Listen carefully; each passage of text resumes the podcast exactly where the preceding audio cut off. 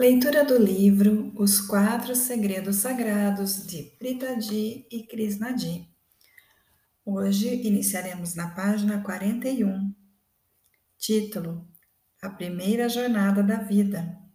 Cure a Criança Ferida. Escrito por Krishnadi. A maioria das pessoas vive com uma claustrofobia autoimposta. Talvez você mesmo já tenha passado por esse sofrimento. É como se uma multidão tivesse aparecido na porta da sua casa e anunciado que daria uma festa. Mas nesse caso, não é uma multidão qualquer. O grupo invadindo sua sala de estar inclui todos que já lhe fizeram mal, que lhe magoaram, que lhe fizeram sentir vergonha de ser você mesmo. E de repente, essas pessoas começam a dar opiniões não solicitadas sobre a decoração da casa, a música que está tocando e, bem, todas as decisões que você já tomou na vida. Elas são barulhentas, são críticas e não querem ir embora. Você faz de tudo para fugir da cacofonia de comentários maldosos. Mas é impossível ignorar essa gente, que infelizmente o vinho só tornou mais barulhenta. Quanto mais você pede para irem embora, mais barulhentas elas ficam. Sem saber o que fazer, você fica paralisado. Claro, seria ótimo ter paz e tranquilidade. Porém, mesmo assim, após algumas horas dessa baderna, você se acostuma com os convidados indesejados. Muitos deles são afinal de contas, pessoas muito amadas. Seus pais, seus irmãos, seus primeiros amigos. Ainda assim, quanto mais tempo esse pessoal permanece lá, mais cansado você fica. Começa a ser impossível distinguir as palavras, opiniões e ideias deles das suas próprias. Você passa a se sentir hesitante, tão arisco quanto um gato equilibrado sobre uma cerca.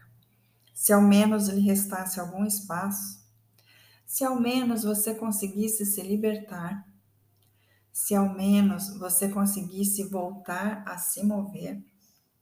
A vida é como um grande rio, sempre correndo para frente, sempre nos apresentando novas oportunidades para amar, fazer conexões se expandir.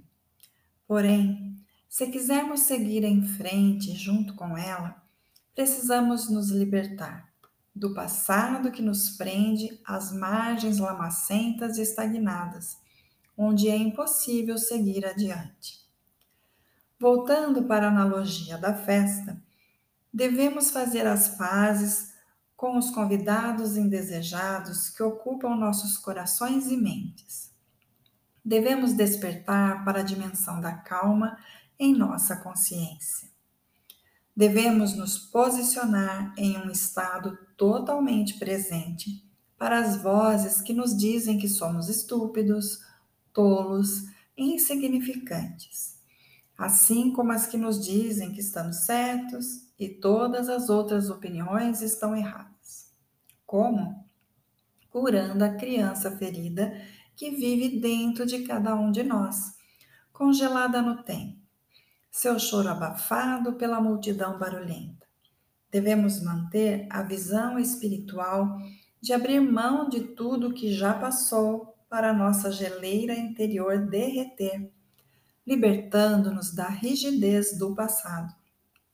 Quando fizermos isso, será impossível retroceder nossa vida começará a fluir como um grande rio seguindo para o oceano, na direção de mais ordem, bem-estar e expansão. Vamos começar. Imagine que, enquanto espera na fila de um restaurante chique, você tropeça e desaba no chão. O silêncio cai entre os clientes e suas bochechas coram de vergonha. Depois de ter se esforçado tanto para se arrumar e ficar elegante, um passo em falso revelou a verdade para o mundo. Você não pertence a esse lugar e todos sabem disso. Muito tempo depois de um momento passar, a queda não sai da sua cabeça. A dor física foi mínima, mas a angústia emocional permanece por uma eternidade após você recuperar o equilíbrio. E quando a vida lhe oferece uma nova experiência, seus pensamentos continuam perdidos no caos. Você está se afogando na balbúrdia de seus próprios conflitos interiores. Agora, imagine-se como uma criança aprendendo a dar os primeiros passos. Quando você cai e machuca o joelho, chora.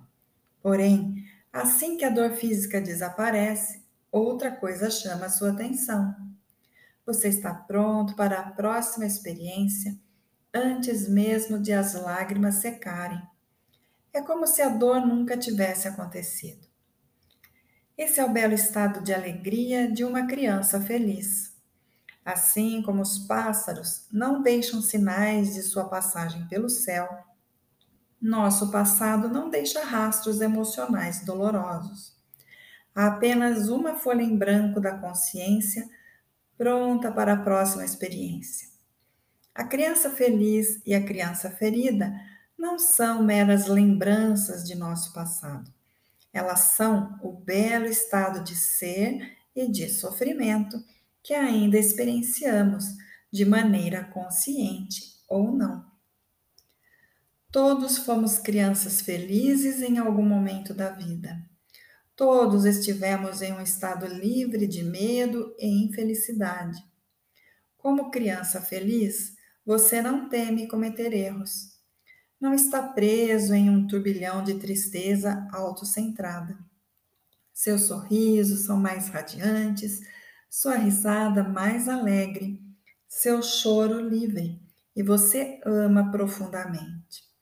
A vida parece menos complicada uma convicção tranquila sobre sua capacidade de criar um belo destino surge.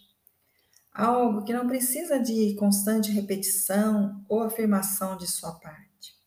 O trabalho ou os relacionamentos não são mais encarados com hesitação ou indiferença. Essa criança feliz é animadoramente inocente e alegremente sincera. Há um vídeo popular no YouTube com mais de 114 milhões de visualizações de um garotinho e sua mãe conversando sobre o amor e biscoitos. O menino diz para a mãe que, apesar de amá-la, nem sempre gosta dela. Ele só gosta da mãe quando ela lhe dá biscoitos. Mesmo que fôssemos jovens demais para lembrar Todos fomos essa criança feliz. Todos existimos nesse estado simples. Gostamos das coisas que acreditamos trazer felicidade e desgostamos das coisas que acreditamos trazer sofrimento. No belo estado da criança feliz, não importa se os sentimentos são certos ou errados, eles são nossos. Eles são reais para nós como ainda não aprendemos a nos julgar por termos tais sentimentos, somos felizes. Então, o que faz o estado da criança feliz desaparecer? Como o estado da criança ferida ocupa seu lugar? Bem, todos sabemos o que acontece depois que a criança feliz faz alguma observação sincera sobre o mundo. Os adultos riem da audácia inocente e um pai, tio ou tia bem intencionado comenta: Meninos bonzinhos não se comportam assim. Meninos bonzinhos sempre amam os pais e também amam comer legumes e fazer o dever de casa. Apesar das boas intenções que a cercam, declarações desse tipo podem plantar sementes de dúvida, confusão e até humilhação na mente da criança. As experiências internas podem não ter mudado. Ela ainda ama mais os pais quando ganha comidas do que gosta. Ainda sente inveja do coleguinha com brinquedos melhores ainda acha chatas certas atividades na escola. Porém, agora, esses sentimentos causam vergonha. O tempo passa, a criança cresce, mas frequentemente com muitos conflitos internos. Costumamos associar essa insatisfação com o processo natural de crescimento. Mas e se esse estado de sofrimento for, na verdade, contrário às leis da natureza? E se existir uma maneira de voltar para aquele belo estado de alegria?